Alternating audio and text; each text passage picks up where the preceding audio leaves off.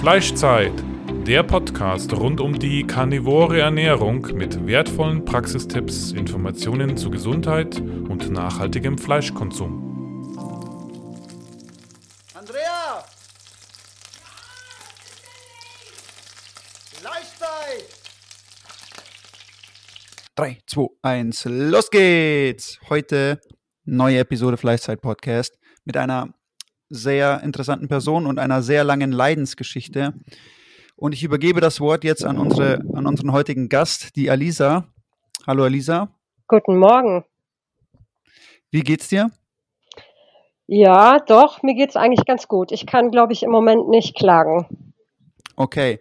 Das ist ja auch nicht selbstverständlich, ähm, das behaupten zu können nach deinem langen Leidensweg und deiner langen Krankheitsgeschichte.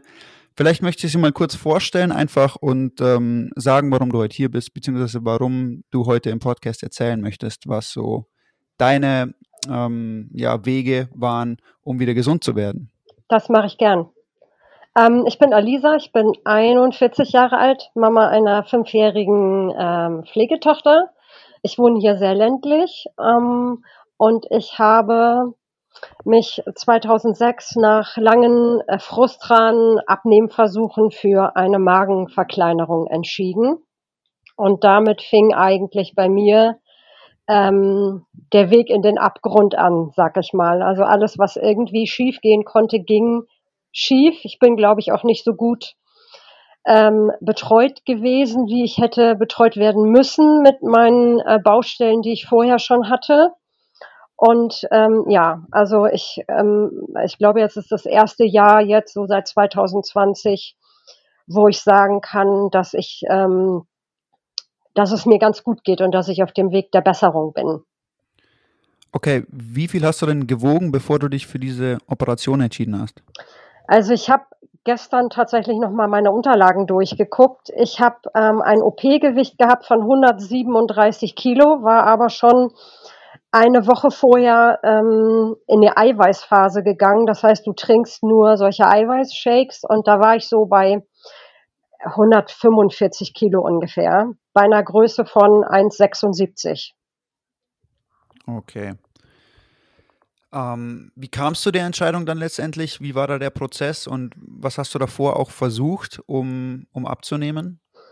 Also ich bin schon immer übergewichtig gewesen ähm, äh, soweit ich denken kann. Also ich bin auch schon ein bisschen drüber gewesen, so ein bisschen über der Norm ähm, bei der Geburt und das zog sich irgendwie so ein bisschen wie ein roter Faden äh, durch. Ähm, ich habe, glaube ich, meine ersten Abnehmversuche mit Unterstützung von Mama und Papa gemacht mit, weiß ich nicht, 14, 15 schon. Da war Weight Watcher bei, da war ähm, Brigitte Diät, was man also macht, wenn die Eltern äh, komische Zeitschriften lesen. Ähm, ich hatte Unterstützung von meiner äh, Ärztin damals, die hatte auch einen Ernährungsberater mit in der Praxis, wo es aber eigentlich äh, ähnlich lief, wie es sonst auch ist, also High Carb, Reisnudeln, Kartoffeln, bisschen Gemüse dazu, ähm, wenig Fleisch, bloß kein Fett. Ähm, und da ging es eigentlich eher um die Kalorienrestriktion, also möglichst wenig zu essen, was natürlich kurzfristig funktioniert, aber auf lange Frist einfach keine, keine Aussicht auf Erfolg hat. Also es ging immer runter und es ging wieder rauf, es ging runter, wieder rauf und immer war es am Ende so, dass ich irgendwie fünf, sechs, sieben Kilo mehr drauf hatte, als ich sie vor Beginn der Diät hatte. Okay. Dann erzähl mal, wie war es denn dann akut nach der OP und wie war die Zeit nach der OP erstmal? Du hast dann diese Bypass-OP machen lassen. Wie hat sich das danach dargestellt? Genau, ich habe also einen Gastric Bypass bekommen, also einen Magen-Bypass, bei dem äh, der Magen verkleinert wird und die Verdauung ähm, über einen Teil des Darms, der ausgeschaltet wird. Also es wird der Teil des Magens äh, relativ weit unten wieder an den Darm angeschlossen, sodass also ein Teil der Verdauung äh, ausgeschaltet wird. Und mir ging's nicht so gut. Also ich habe ähm, innerhalb von sieben Monaten 70 Kilo abgenommen. Das ging also ganz krass schnell bei mir. Ich hatte große Schwierigkeiten. Ich habe wahnsinnig viel erbrochen. Ich kam also von dem riesen Magen, den ich vorher hatte, überhaupt nicht zurecht mit dem plötzlich winzig kleinen Magen, den ich hatte. Ähm, habe also entsprechend äh, dann winzig, winzig kleine Portionen. Also mein Magen hatte ein Fassungsvermögen von 15 Millilitern. Äh, das ist so äh, wie ein ähm, wie ein Schnapsglas die Größe. Ähm, und das war mein allergrößtes Problem, diese ganz schnelle Abnahme. Ich kam also kopfmäßig auch überhaupt nicht damit zurecht, dass ich von massiv übergewichtig plötzlich innerhalb von dieser kurzen Zeit so sehr also für meine Verhältnisse sehr schlank äh, ähm, mich entwickelt habe. Und diese Brechen, das hat mich ähm, ein halbes Jahr wirklich begleitet, ohne, ohne Aufhören irgendwie. Mhm. Ja, sag mal, Alisa, ähm, das ist doch dann sicherlich aber ein, ein Fehler gewesen. So klein ähm, soll doch ein Magen nicht sein nach einer Bypass-Operation. Also es ist heute tatsächlich so, dass sich das einpendelt bei 50, 60 Millilitern. Jetzt ist es bei mir so gewesen, dass ich ähm, im Rahmen eines ähm, Kongresses in dem Krankenhaus operiert wurde. Das heißt, es waren ganz viele andere Ärzte anwesend, live anwesend und auch über Video. Und der Arzt, der mich operiert hat, kam aus den Vereinigten Arabischen Emiraten und der hat mich so operiert, wie er das bei seinen Patienten ähm, ähm, in Katar immer gemacht hat. Die waren also deutlich übergewichtiger als ich in den meisten Fällen. Und er hat das also genau so gemacht, wie er das bei seinen Patienten immer macht. Also nicht geguckt, wie sind meine Parameter, wie groß bin ich, wie schwer bin ich, sondern halt so, wie er das standardmäßig bei seinen macht. Und das war für mich einfach too much, muss ich sagen. Es ist halt auch so gewesen, dass meine Ärzte gesagt haben, wir machen das so, wie er das macht. Äh, das ist schon in Ordnung und haben aber relativ schnell danach gesehen, dass das ähm, die Veränderung und die Verkleinerung des Magens einfach zu krass war und dass man da einfach nicht gut mit zurechtkommen kann. Es wird auch heute nicht mehr so gemacht. Mhm, sehr Wahnsinn. Ja, im Nachhinein äh, können die dann auch mal nichts machen, haben alle wahnsinnige Angst. Wie ist es dann, wo wurde das dann beim Darm angefügt? Du hast gesagt, da wurde ein Stück vom Darm. Ich meine, wir reden jetzt hier die ganze Zeit über, über den, den Dünndarm und den Dickdarm. Hier auch im Fleischzeit-Podcast ist der Dünndarm ja ebenso wahnsinnig wichtig ist, weil es die Nährstoffaufnahme ähm, für uns bedeutet. Also auch die Aufnahme von Mineralien und, und Vitaminen und allem Möglichen. Ähm, ist jetzt da äh, wirklich ein großer Teil von deinem Dünndarm auch einfach abgezwackt worden? Ja, na, also es ist noch drin, aber der Teil, der untere Teil des ähm, Magens wird relativ weit hinten an den Darm wieder angeschlossen, sodass da halt die ganzen Verdauungssäfte, die du halt brauchst, um deine Nährstoffe aufzunehmen, das wisst ihr ja selber, da haben wir, haben wir bei euch ja auch schon ganz viel darüber gehört, dass das ausgeschaltet ist. Soll halt da, mhm. da, da, ähm, dazu führen, dass du von deinen Kalorien weniger aufnimmst aber führt halt auch gleichzeitig dazu, und das ist ein ganz großes Problem bis heute, dass dir wahnsinnig viele Vitamine und Nährstoffe verloren gehen. Alle Leute, die ähm, sich einen Magen verkleinern lassen, ähm, haben ihr Leben lang mit Nährstoffdefiziten zu tun. Es ist zum Ende hin, wenn der Magen sich wieder leicht ausweitet, zwangsweise ist ja nun ein Muskel, dass das ja. weniger wird aber mhm. es ist so, dass alle, die das machen, ähm, auch sofort von der Klinik schon ähm, Pakete mit Vitaminen, ähm, ähm, mit Nährstoffen mitkriegen, die sie zuführen müssen. Ohne das mhm. geht es nicht. Ja, ja, weil es sehr interessant, ähm, also da sieht man im Grunde, wie wichtig für uns der Dünndarm ist und der Dickdarm vielleicht gar nicht so sehr, weil da haben wir ja schon erfahren, Leute, die den Dickdarm haben entfernen lassen, die haben keinerlei ähm, Nährstoffmängel, keinerlei. Und umgekehrt, wenn eben der Dünndarm davon ein Teil fehlt, ähm, dann ist das eben doch sehr eklatant. Äh, ja. Mhm. Ja, und das ist bei mir halt auch gewesen. Ich hatte also von, du bist der, im ersten Jahr, musst du alle drei Monate in deine Klinik zur Kontrolle, große Blutwerte, um zu besprechen, wie es dir geht. Und ich hatte vom Tag eins an massive Nährstoffdefizite. Ich habe also ähm, Infusionen bekommen, weil mir Eisen gefehlt hat. Ich hatte also so krasse einen Eisenmangel, dass ich also wahnsinnig viel geschlafen habe und sich alle gewundert haben, was ist denn los? Ich habe also bis heute, bis letztes Jahr zuletzt Infusionen bekommen regelmäßig. Du musst ähm, Magnesium ist ein krasses Problem, was dir fehlt. Du hast viel mit Krämpfen zu tun. Ich hatte Vitamin D-Mangel. Ich hatte, meine Schilddrüsenwerte waren so schlecht in diesen Jahren wie noch nie und ich habe immer schon Probleme damit gehabt. Ähm, und du wirst halt mit ähm, Tabletten versorgt, um das aufzufangen, was halt nicht mehr aus der Nahrung herausgeholt werden kann. Mhm. Ja, Das ist Standard. ja, ja. Äh, und ähm, ja, das heißt also, äh, also du musst also nach wie vor sehr, sehr viele Nahrungsergänzungsmittel zu dir nehmen, oder? Also ich nehme nach wie vor welche, aber die haben sich innerhalb äh, der letzten Jahre deutlich reduziert. Also jetzt, seitdem ich Carnivore bin, noch weniger, aber ähm, seitdem ich vorher Ketogen eingestiegen bin, ähm, ist es deutlich besser geworden. Also Mhm. ich habe jetzt gerade Blutabnahme gehabt und es ist das erste Mal, dass meine Werte nicht äh, abgrundtief schlecht sind. Ah ja, ah ja. Mhm. Ähm, und ähm, hast du jetzt noch Schmerzen oder so im, im, im, im ganzen Magen-Darm-Bereich? Also ich bin ja insgesamt ähm, zehnmal operiert worden mit Komplikationen und ganz großen Schwierigkeiten. Ich habe also mittlerweile auch keinen Magen-Bypass mehr, sondern ich bin umoperiert worden in einen sogenannten Sleeve, also einen Schlauchmagen, der den Magen wieder vergrößert, weil es halt so schwierig war. Ähm, und ich habe einfach durch die massiven Eingriffe, ähm, auch mit großen Bauchschnitt-OPs, weil es äh, minimalinvasiv nicht mehr machbar war, ähm, nach wie vor mit Problemen zu kämpfen, also mit dem Magen weniger, aber mit ähm, meinem Darm. Ich bin also durch die vielen Schnitte sind Teile des Darms entfernt worden, weil sie nekrös waren, also entzündet. Ähm, habe ich ähm, nach wie vor mit Magenschmerzen, mit Krämpfen, mit Durchfällen, massiven Verstopfungen immer so im Wechsel zu tun. Das ist deutlich besser, seitdem ich Carnivore bin, vorher auch schon besser, seitdem ich Ketogen äh, das begonnen habe. Aber es ist immer noch da. Also mein Darm ist irrepari irre, irreversibel geschädigt. Man sieht jetzt seit der letzten Spiegelung, dass es beginnt, sich zu erholen. Aber ähm, es sind halt massive Nervenschäden, ähm, massive Vernarbungen aufgetreten durch die vielen OPs. Ähm, und das dauert, bis sich das erholt. Ja, ja, ja.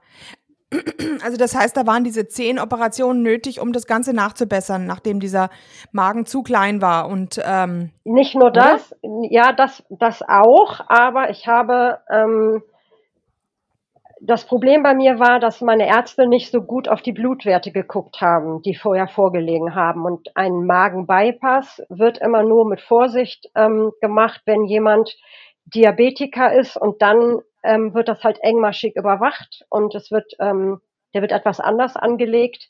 Und bei mir war es wohl so, dass ich ähm, schon ein Prädiabetes hatte. Also die Blutwerte habe ich danach zusammen mit anderen Ärzten angeguckt. Das heißt, ich hatte ein Prädiabetes, aber gesagt hat niemand irgendetwas davon.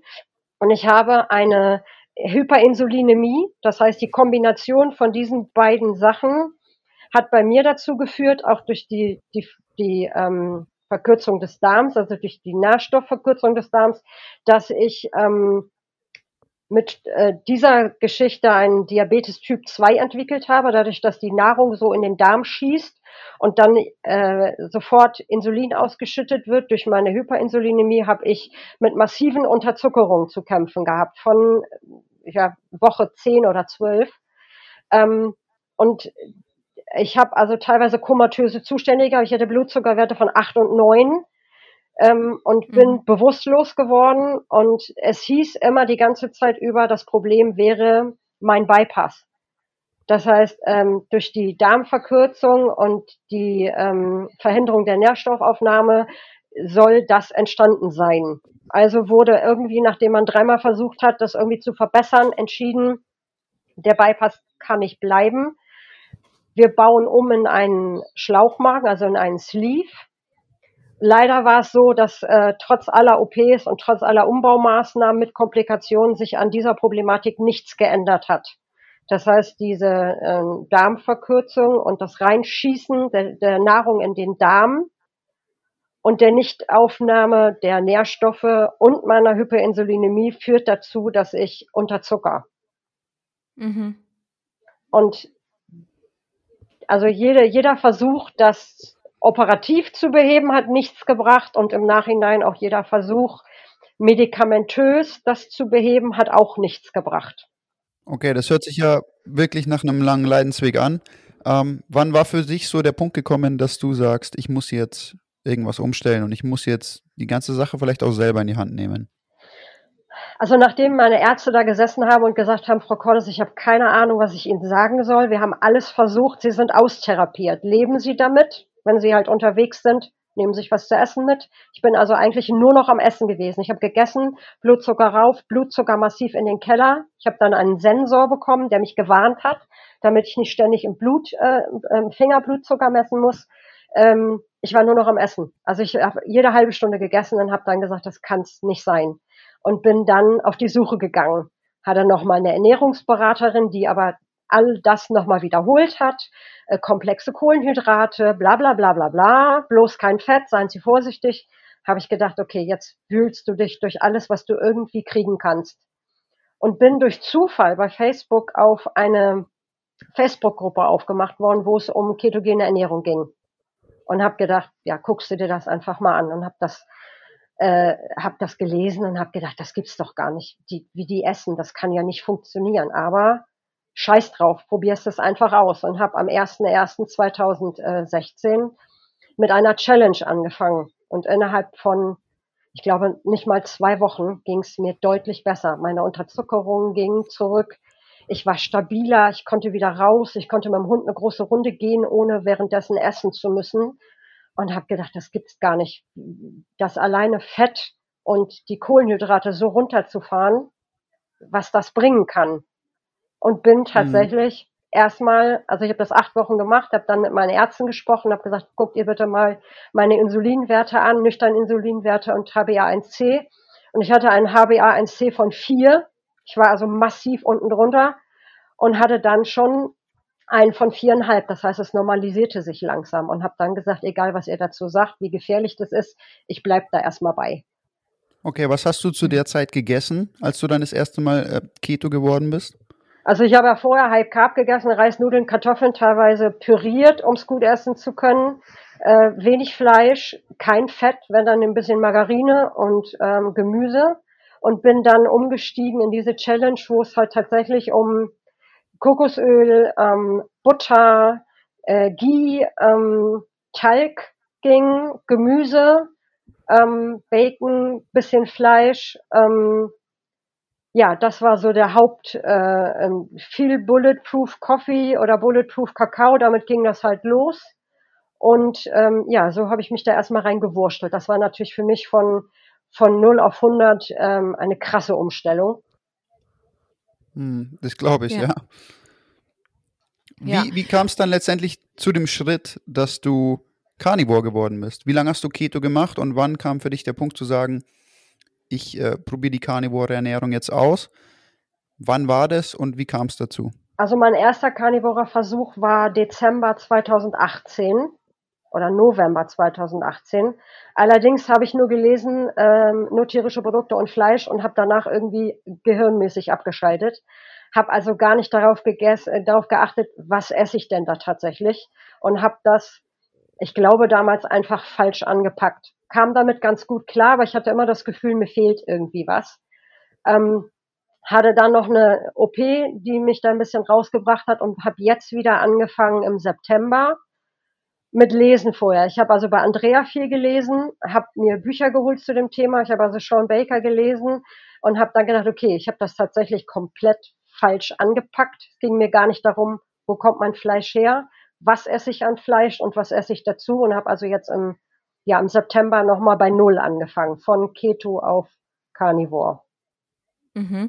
Das heißt, ähm, du hast also jetzt, ähm, welche Produkte isst du jetzt nicht mehr, die du vorher gegessen hast? Wo bist du da vorsichtiger geworden und was hat das jetzt wirklich für einen Unterschied gebracht? Also ich habe vorher tatsächlich auch viel sowas wie Bratwurst gegessen. Ähm, ich hatte ähm, Kassler also auch was diese extrem salzige Komponente, sehr viel gegessen. Ähm, viel Bacon damals und jetzt habe ich tatsächlich gesagt, ich ähm, esse Rind, bisschen Fisch, ähm, bisschen Schwein, aber wirklich eher die Steaks, äh, Beinscheiben, ähm, T-Bone Entrecot, ähm, Suppenfleisch auch viel jetzt. Ich grille ähm, und brate. Wir haben einen Foodie, den benutze ich also sehr stark und dann tatsächlich das Fett aus dem Fleisch, ähm, Knochenmark, ähm, mach mein Teig selber, ähm, Butter dazu und fertig. Also nichts, was gepökelt ist, was äh, Bacon so gut wie gar nicht, also nichts gepökeltes, nichts krass gesalzenes, also denn ich salze es selber. Ähm, ich glaube, das hat damals dazu geführt, dass es nicht funktioniert hat und jetzt prima funktioniert. Mhm. Ähm, also ähm, du meinst, dass das Salz ist jetzt, finde ich jetzt total interessant, ähm, dass, dass mit dem Salz da Nachteile mit einhergingen. Da ist ja, ich meine, ähm, es ist natürlich nichts, nichts Natürliches, denke ich mir immer, ähm, so gepökelte Dinge, weil, also so wirklich in der Steinzeit oder noch davor hatte man ja nicht solche Mengen an Salz, aber ähm, wie, welche Zusammenhänge möchtest du denn da feststellen zwischen dem Salz und deinem ähm, Gefühl? Oder also, hat es was auch mit der Hyperinsulinämie zu tun? Oder wie, welche, welche Korrelationen tust du da setzen? Also es definitiv diese Salzmengen, die ähm, mir irgendwie nicht gut getan haben damals. Ich habe auch gemerkt, dass mein Darm da extrem gegen rebelliert. Das war halt, ich will es jetzt nicht sagen, aber es ist für mich halt auch ein Stück weit ähm, verarbeitet weil jemand geht dabei und pökelt es und bearbeitet es. Es ist halt nicht wirklich das natürlich, das Tier stirbt, wird geschlachtet und das Steak ist, wie es ist. Wird außer, dass es abgehängt wird, passiert nichts weiter damit. Ähm, aber das hat mir damals, also ich habe getrunken ohne Ende, was natürlich auch immer schwierig ist, wenn du nicht solche Mengen essen kannst und du trinkst wie, äh, wie blöd zum Essen und spülst dann der Nahrung wieder raus. Ich war halt ständig hungrig, ich habe viel mehr gegessen als heute und ich glaube einfach die Kombination, das Salz, das Trinken, ähm, zusätzlich zu dem ständigen Essen hat bei mir irgendwie dazu geführt, dass ich irgendwann gesagt habe, das ist nicht das Richtige für mich und habe es aufgegeben. Mhm. Ja, sehr interessant. Aha. Also denke ich, hört sich auch sehr logisch an, denn es ist ja auch ähm, diese ganzen Wurstwaren, gepökelten Waren sind ja auch nicht ähm, eben nichts Natürliches ähm, für uns. Ja. Mhm. Und klar, wenn du natürlich auch einen extrem kleinen Magen hast und dann natürlich, also bei mir ist es meistens so, dass der Durst erst kommt, nachdem ich gegessen habe, eine Stunde später oder so. Aber wenn man natürlich auf das, was man isst, äh, drauf trinkt, dann ja, dann verflüssigt sich das ja alles, dann ist natürlich die Verdauung umso schwieriger für den ganzen Verdauungstrakt, denke ich mal. Ja, genau so habe ich das auch festgestellt. Mhm, mhm. Ja. Ja, interessant. Und ähm, jetzt ähm, ist also deine, ähm, du hast gesagt, deine Prädiabetes ist jetzt im Grunde komplett verschwunden. Das ist schon mit Keto gewesen. Wie, wie ist es jetzt sonst mit der Verdauung? Ich meine, die ganzen, ähm, ähm, es muss doch auch ein Unterschied sein ähm, ohne die Ballaststoffe jetzt. Ähm, oder wie ist es da mit dem Essen und mit dem Verdauen? Also ich hatte vorher ähm, mit massiven Schmerzen. Also ich bin nur alle zehn, zwölf Tage auf die Toilette gegangen, trotz Gemüse. Das war bei Keto schon etwas besser, aber immer noch mit Schmerzen verbunden. Ich habe also viel mit Blähungen, mit Krämpfen und Koliken zu tun gehabt. Ich bin mir jetzt auch sicher, dass es am Gemüse und an den Lektinen da drin gelegen hat. Ich habe jetzt ähm, jetzt keine Schmerzen mehr. Ich habe ähm, ab und an immer noch Bauchschmerzen und leichte Koliken. Ähm, aber ich habe so gut wie keine Verstopfung mehr. Ich habe eher weichen Stuhl, worüber ich mich wahnsinnig freue, weil ich das halt jetzt zwölf, dreizehn Jahre ganz schlimm hatte. Ich nehme meine Medikamente dafür auch nicht mehr. Ich bin also seit November medikamentenfrei für meinen Darm. Da freut sich halt mein Gastro auch wahnsinnig drüber. Es ist nicht ideal, wie es jetzt ist, weil es halt Tage gibt, wo ich äh, gerne würde, aber nicht kann und dann Tage gibt, wo ich alle halbe Stunde oder Stunde auf die Toilette laufe. Ähm, aber ich freue mich halt schon wahnsinnig darüber, dass ich diese massiven Krämpfe und ähm, diese Schmerzen beim Stuhlgang nicht habe. Ich habe Einläufe machen müssen, ähm, um das äh, funktionabel zu machen und das habe ich halt nicht mehr und da freue ich mich wahnsinnig drüber. Und ähm, ist, musst du dann relativ häufig essen ähm, in, äh, oder kannst du da, ähm, isst du seltener äh, größere Portionen? Wie ist das überhaupt? Bei dir ist ja sicherlich auch alles anders wie bei jemand anderen.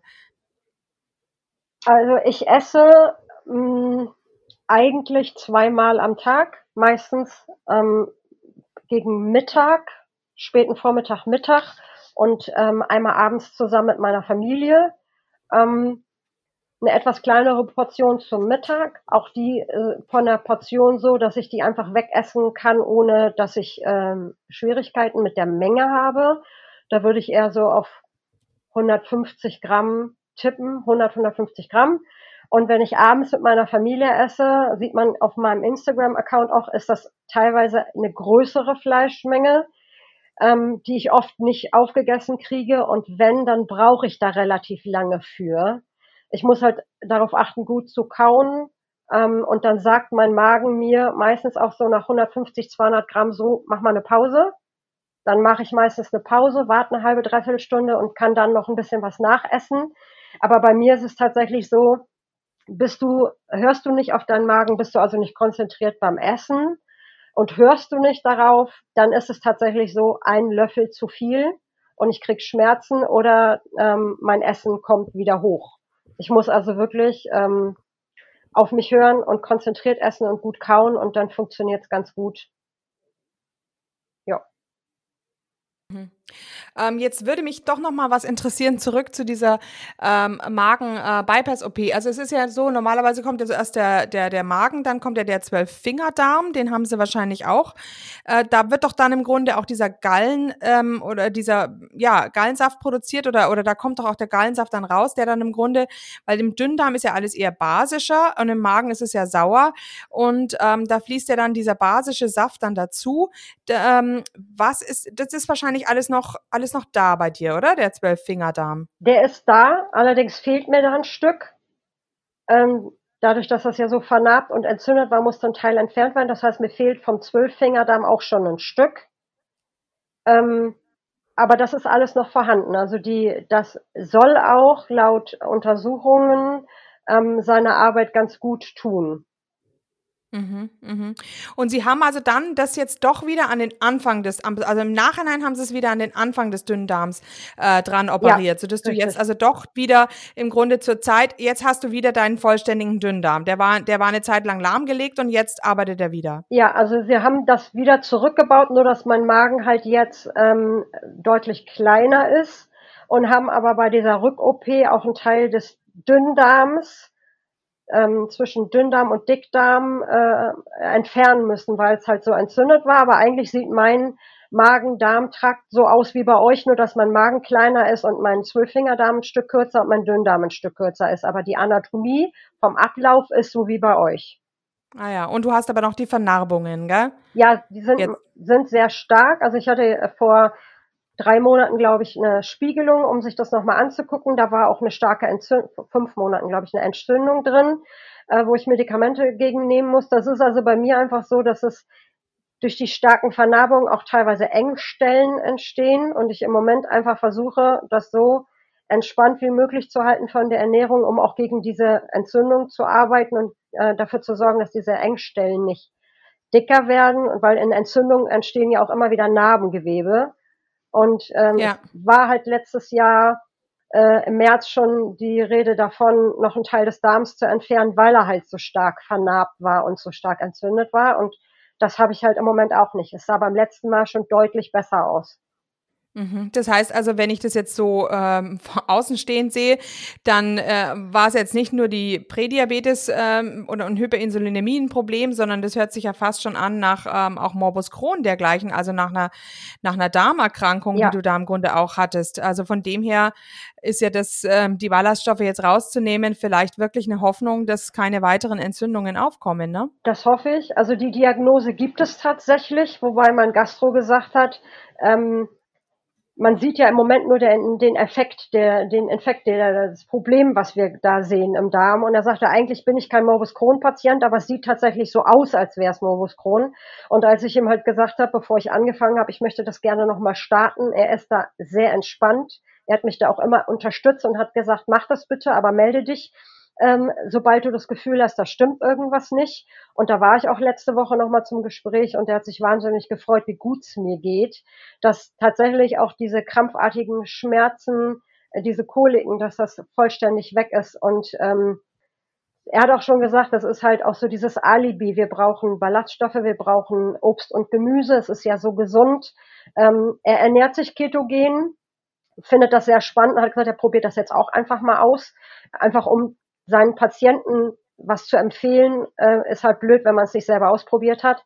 Und da ist er immer sehr, äh, sehr schnell mit dabei und sagt, ich probiere das, weil dann kann ich auch eine Empfehlung äh, aussprechen. Und ähm, das finde ich halt auch total super, weil ich kann jetzt sagen, für mich funktioniert das so, wie es jetzt funktioniert, äh, ist es das Beste, was, was ich für mich, für mich selber tun kann im Moment. Ähm, wenn ich sehe, was ich alles gemacht habe und wie krank mich das gemacht hat und sehe jetzt, ich esse Fleisch und ich esse Fett ähm, und ich trinke, aber ich habe ansonsten ähm, keine Zufuhr von irgendwas und mir geht's ähm, seit Jahren ist mein der beste Gesundheitszustand, den ich für mich bis jetzt hatte. Ja, toll. Mhm. Äh, und es ist ja toll, dass der Arzt das jetzt auch ausprobieren möchte an sich. Das ist ja wirklich, ähm, das ist natürlich sehr erfreu erfreulich. Finde ich auch super. Ich habe auch gesagt, wenn er Fragen hat oder nicht klarkommt, wir sehen uns ja alle vier bis sechs Wochen, dann soll er fragen. Ähm, aber das finde ich so das Beste an Arzt, was man sich irgendwie wünschen kann, dass die nicht sofort auf, auf ihre Vorgaben pochen oder ja, aber die DGE schreibt aber vor und wir müssen das so machen sondern er sagt, wenn du dich gut damit fühlst und deine Blutwerte sagen, es ist alles in Ordnung, ähm, dann mach es so weiter. Aber wenn ich bedenke, ich würde standardmäßig mit einer High-Carb-Diät leben, so wie ich das vorher getan habe, und muss ähm, Nahrungsergänzungsmittel nehmen und muss ähm, Medikamente für meinen Darm nehmen und muss auf meinen Blutzucker achten und mir geht's nicht gut, ich kann nicht arbeiten, ich bin halt auch erwerbsunfähig, weil ich so nicht arbeiten kann und esse jetzt das, was die Natur mir irgendwie gibt, darüber hinaus nichts weiter und mir geht es hervorragend. Ich kann raus, ich kann mit dem Hund rausgehen, ich kann mich um meine Tochter kümmern, ich bin aufnahmefähig, mein Kopf ist klar, dann gibt's für mich nichts Besseres als das. Ja, ja, das ist ja, ja, das ist sehr schön. Mhm, das freut uns sehr zu hören. Auf jeden Fall. Ähm, was würdest du denn gern Leuten mitgeben, die überlegen, Carnivore zu werden oder die vielleicht auch eine ähnliche Leidensgeschichte hinter sich haben. Was wären denn deine Tipps und ähm, was möchtest du den Leuten vielleicht mit auf den Weg geben? Also ich würde erstmal jedem Menschen, der überlegt, sich einer Magen-OP zu unterziehen, ähm, auf den Weg geben, äh, gib dir drei weitere Monate und versuch es erstmal mit Carnivore. Du kannst diese OP immer noch machen, aber verlass dich erstmal nur auf dich selbst und gib dir die Chance, gib dir drei Monate, das ist nicht viel in deinem Leben und versuch es erstmal so. Und vielleicht ist das der Weg, um diese OP herumzukommen. Ich weiß, dass die Leute sehr schnell dabei sind und sagen, ich, äh, dann muss ich nichts weiter machen als das, aber versuch es. Also für mich war das lebensverändernd jetzt.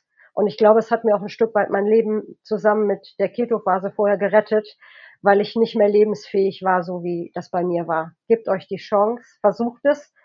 Ähm, natürlicher als das geht es gar nicht. Auf jeden Fall. Der Meinung bin ich auch. Diese drei Monate muss man sich geben, wenn man von so einer lebensverändernden Entscheidung steht, meiner Meinung nach. Und man sollte da vielleicht nochmal andere, unkonventionellere Wege einschlagen, wenn man das so nennen möchte. Und am Beispiel von dir sieht man ja, dass es funktioniert, funktionieren kann. Und deswegen kann ich auch nur jeden bekräftigen, nehmt euch noch mal ein bisschen Zeit, informiert euch, kontaktiert auch gerne Alisa, oder? Ich meine, dich kann jeder kontaktieren, der äh, etwaige Probleme hat, oder? Jederzeit. Ich helfe gern, wo ich helfen kann. Ich mache nun jetzt nebenher auch noch eine Ausbildung, die mit Ernährung zu tun hat, eben weil ich auch verstehen will, was so alles ähm, in, in uns vorgeht, um zu verstehen, was ähm, man besser machen kann und wie ich irgendwie helfen kann, mache ich gerne. Und ähm, wenn man überlegt, man ist vielleicht 30 Jahre alt und hat äh, 30 Jahre seines Lebens Scheiße gegessen, sag ich jetzt mal ganz böse, ähm, dann sind drei Monate des Lebens nicht viel. Eben. Ja, ja. Das sagen ähm, wir den Leuten ja auch immer. Geht mal einen Monat Carnivore. Ich meine, in deinem Fall wird es vielleicht etwas länger dauern, um die Ergebnisse zu erzielen, die man braucht. Aber im Grunde sagen wir den Leuten auch immer, probiert es doch einfach mal einen Monat aus. Was, es geht nichts verloren dabei. Es geht nur darum, mal seine Glaubenssätze etwas zu hinterfragen und vielleicht mal über Bord zu werfen und einfach nur was auszuprobieren und dann zu sehen, ob es funktioniert oder nicht. Und ähm, wenn man das macht, hat man schon sehr, sehr viel gewonnen. Ja, das sehe ich auch so. Und vor allem, man muss ja nicht überall strikt ähm, bei Carnivore sein, aber erstmal, selbst wenn man das nur zwei Wochen versucht, es ist so viel beschrieben von Leuten, die gesagt haben, ach Mensch, komm, ich versuche das mal eben. Und die dann schon nach ein paar Tagen sehen, wie ihr Neurodermitis und ihre Krämpfe und ihre Darmproblematiken äh, deutlich besser geworden sind. Gebt euch die Chance, lest, hört den Leuten zu, ähm, fangt an zu lesen außerhalb der der Standardunterlagen, äh, äh, die man irgendwo zu lesen bekommt. Ähm, das muss nicht für jeden die ideale Ernährung sein. Viele nehmen ja auch ein paar Gemüse wieder mit auf und nehmen ein bisschen Beeren in ihre Ernährung mit auf. Finde ich auch völlig legitim für jeden, wo das funktioniert. Aber es gibt halt so Fälle wie bei mir, ähm, wo eben halt Gemüse und Obst einfach völlig nach hinten losgehen. Und dann bin ich glücklich, dass es diese Möglichkeit gibt, dass ich halt das so machen kann, wie ich es jetzt äh, mache und es gut geht. Wie ist es bei dir? Das würde mich jetzt mal interessieren. Also du kannst nicht mal minimale Mengen von Gemüse oder Beeren oder irgendwelchen anderen Obstsorten zu dir nehmen, ähm, ohne dass du massive Probleme bekommst. Also ich kann bestimmte Gemüsesorten ähm, vom Blutzuckerfaktor, sag ich jetzt mal, essen, ohne dass ich Was dafür. Wären die? Was wären ähm, das für Sorten? Ähm, so Blumenkohl, Brokkoli, grüne Bohnen, das sind so die Sachen, ähm, die vom Blutzuckerstandpunkt funktionieren. Danach habe ich aber, also kaum Blutzuckerausschläge, aber ich habe massive Probleme mit Magen und Darm. Also mit Schmerzen, mit Sodbrennen, mit ähm, Koliken, wirklich. Also ich habe einen Bauch wie von jemandem, der im achten Monat schwanger ist. Und ich bin relativ schlank, das sieht also schon sehr komisch aus. Das ist also dieser Blutzuckerfaktor, der da reinspielt. Okay, in deinem Fall würde es ja dann, wie du, was du jetzt gerade beschreibst, mit den Symptomen, die danach auftreten, Blähbauch und, und Koliken, Schmerzen, macht es ja keinen Sinn, dieses Nein. Gemüse dann zuzuführen. Deswegen, genau. in der Theorie würde es, würde es gehen, nur aufgrund der Blutzucker-Thematik, ähm, aber in der Praxis ist es nicht umsetzbar, ähm, weil einfach dein Magen und Darm rebelliert. Das sage ich den Leuten auch immer. Ich finde es halt ganz wichtig. In der Theorie funktioniert es schon immer. In der Theorie kann man das schon alles machen, aber man muss halt mal auf seinen Körper dann hören. Und wenn man halt dann eindeutig merkt, ich meine, bei vielen Leuten wird es ja nicht so eindeutig sein wie bei dir, aber trotzdem signalisiert der Körper oft und bei ganz vielen Sachen, nee, es geht einfach nicht. Und dann kann man halt nicht ständig die Theorie heranziehen, wenn in der Praxis dein Körper nicht mitmacht. Das funktioniert einfach nicht, wenn es um, ums Thema Gesundheit geht. Richtig, richtig. Und ich weiß, dass zum Beispiel Blaubeeren oder Himbeeren funktionieren für meinen Darm, aber für meinen Blutzucker nicht. Das heißt, ich habe ja immer zwei Faktoren, die ich irgendwie berücksichtigen muss und ähm, dann schenke ich mir das einfach, weil ich will weder, dass mein Blutzucker mich hier lahmlegt und ich habe immer noch das Problem, dass ich unterzucker. Das heißt, ich liege dann hier und schlafe eine Stunde und bin auch nicht ansprechbar. Das ist also wie, äh, dass der Körper den Blut, also regulieren, das so reguliert, dass er das ausschaltet, was auf das er verzichten kann, sagt mein Arzt immer. Das ist mein mein ähm, mein Wachzustand. Das heißt, ich hab, bin dann wie bewusstlos. Schlafe, bis der Körper das reguliert hat und wach nach einer Stunde wieder auf und mein Blutzucker ist in einem einigermaßen normalen Bereich. Aber das aber das passiert schon bei Beeren, oder wie? Also das heißt, wenn du Blaubeeren oder Himbeeren isst, dann crasht dein Blutzucker vollkommen, oder wie? Ja, eine Handvoll ist dann schon zu viel. Ein, zwei ist kein Problem. Ich merke die Schwankungen, das kann ich fühlen, aber das haut mich nicht aus den Füßen. Aber so 100 Gramm ähm, und dann kann ich ähm, die Uhr danach stellen. Das finde ich jetzt unheimlich interessant. Ähm, und der Grund, weshalb du jetzt da so sensibel bist, ähm, das liegt jetzt im Moment an deinem, an deinem, an deinem Darm oder, oder ist es einfach, ist es schon immer noch eine Form der Hyperinsulinämie, die einfach nicht ähm, weggeht? Ja, die ist immer noch da.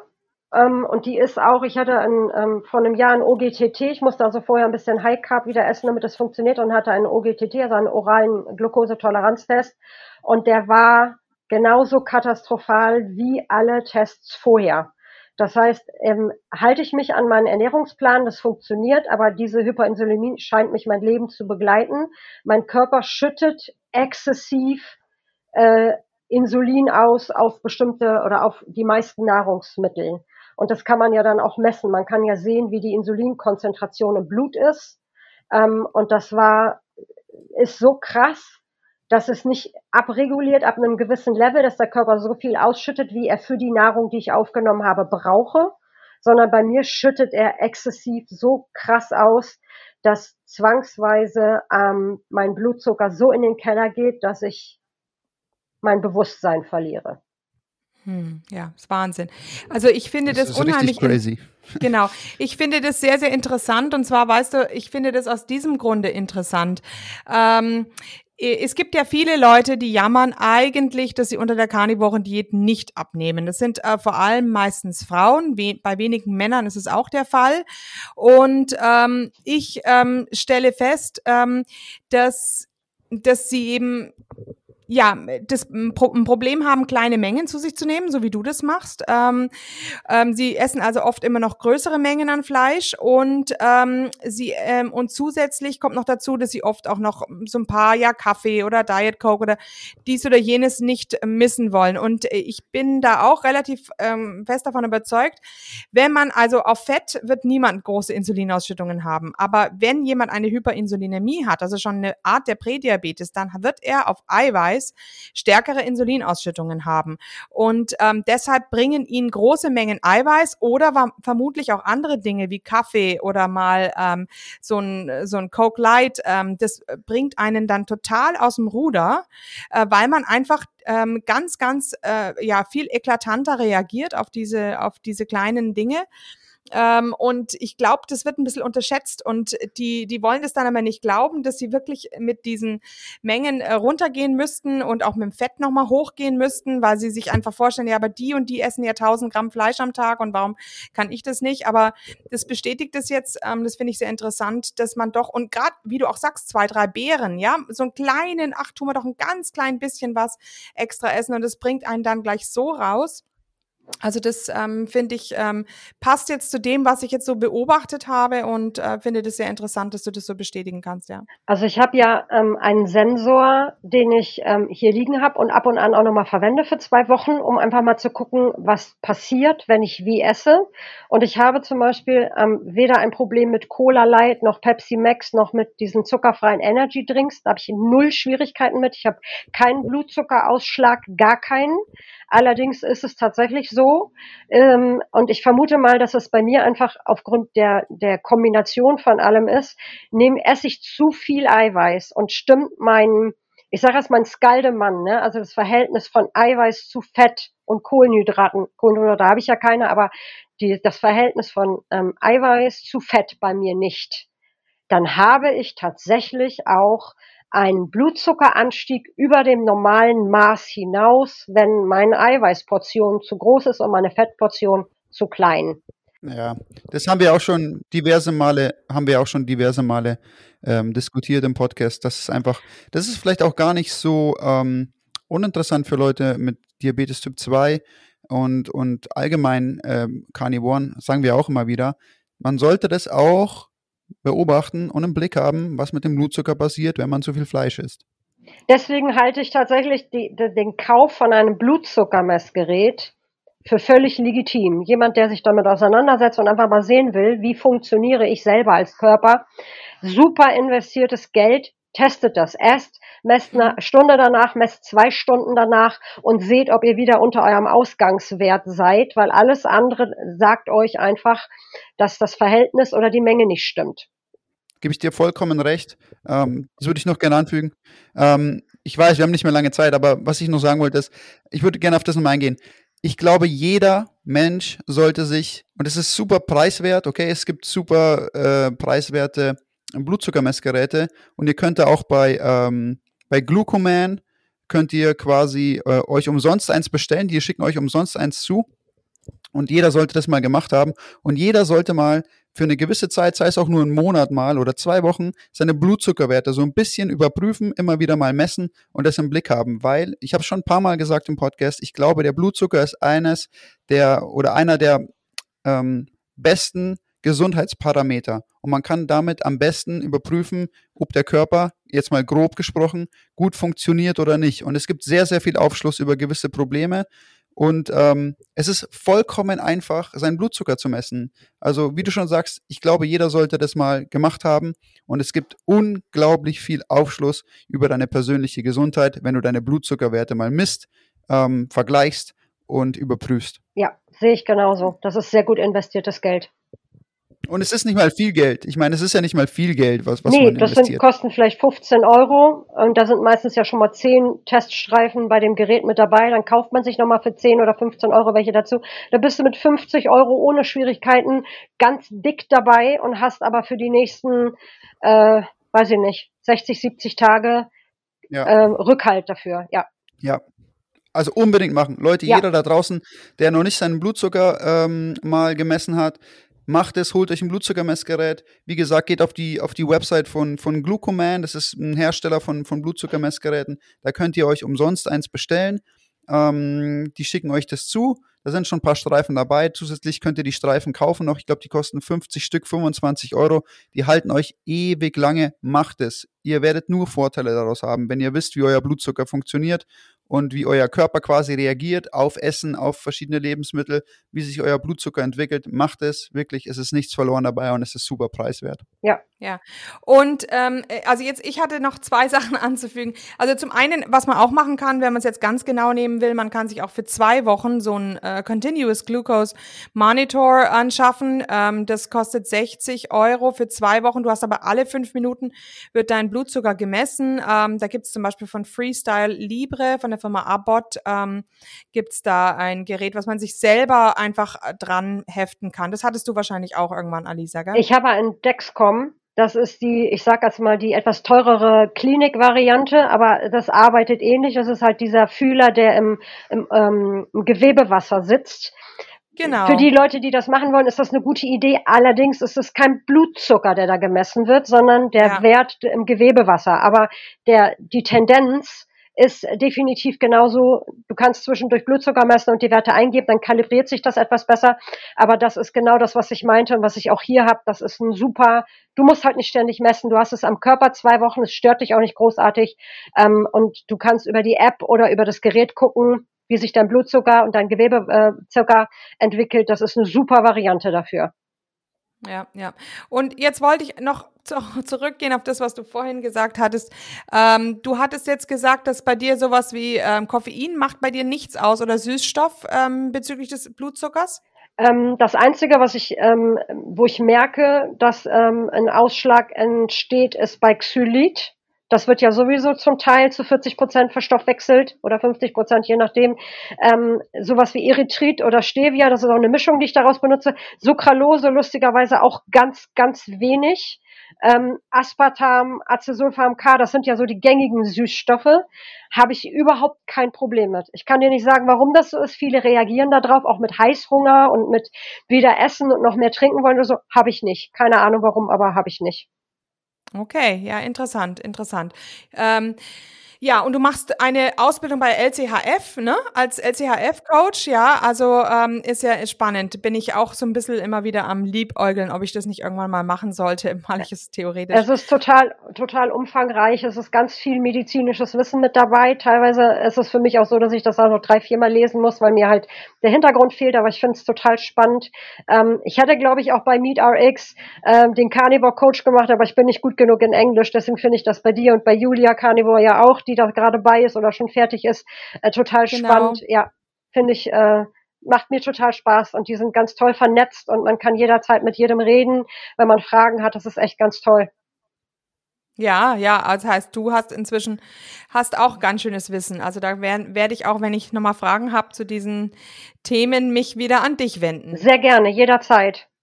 Mhm. Für alle anderen natürlich auch. Einfach Alisa kontaktieren auf Instagram oder wo kann man dich noch kontaktieren, Bei, theoretisch? Face bei Facebook bin ich auch. Ähm, derselbe Name wie bei Instagram. Einfach ähm, mich anpinnen. Ich kümmere mich gerne. Super, super, mega. Also ihr habt es gehört, jeder, der Fragen hat in die Richtung, allgemein auch Low Carb, High Fat, Keto-Fragen, bitte wendet euch an Alisa. Sie hilft euch jederzeit gerne. Gut, dann würde ich sagen, vielen Dank für dieses höchst interessante Interview und wir haben dich natürlich jederzeit gerne wieder hier mit ähm, Neuigkeiten über deinen Gesundheitszustand, mit Neuigkeiten vielleicht auch über deine Ausbildung, die wir gerne auch mal besprechen können. Jederzeit gerne wieder. Also Ja, von meiner. Seite vielen Dank, dass du hier warst. Sehr interessant, sehr aufschlussreich. Sehr gerne. Vielen Dank. Ja, vielen Dank. Genau, Okay, war ganz Würde toll. ich sagen. Dann hören wir wieder voneinander auf Facebook und ansonsten den Zuhörern auf Wiedersehen und genau. Tschüss. Alles klar, Leute, wiederschauen und reingehauen. Und hier unser Haftungsausschluss. Alle Inhalte im Podcast werden von uns mit größter Sorgfalt recherchiert und publiziert. Dennoch übernehmen wir keine Haftung für die Richtigkeit, Vollständigkeit oder Aktualität der Informationen. Sie stellen unsere persönliche, subjektive Meinung dar und ersetzen auch keine medizinische Diagnose oder ärztliche Beratung. Dasselbe gilt für unsere Gäste. Konsultieren Sie bei Fragen oder Beschwerden immer Ihren behandelnden Arzt.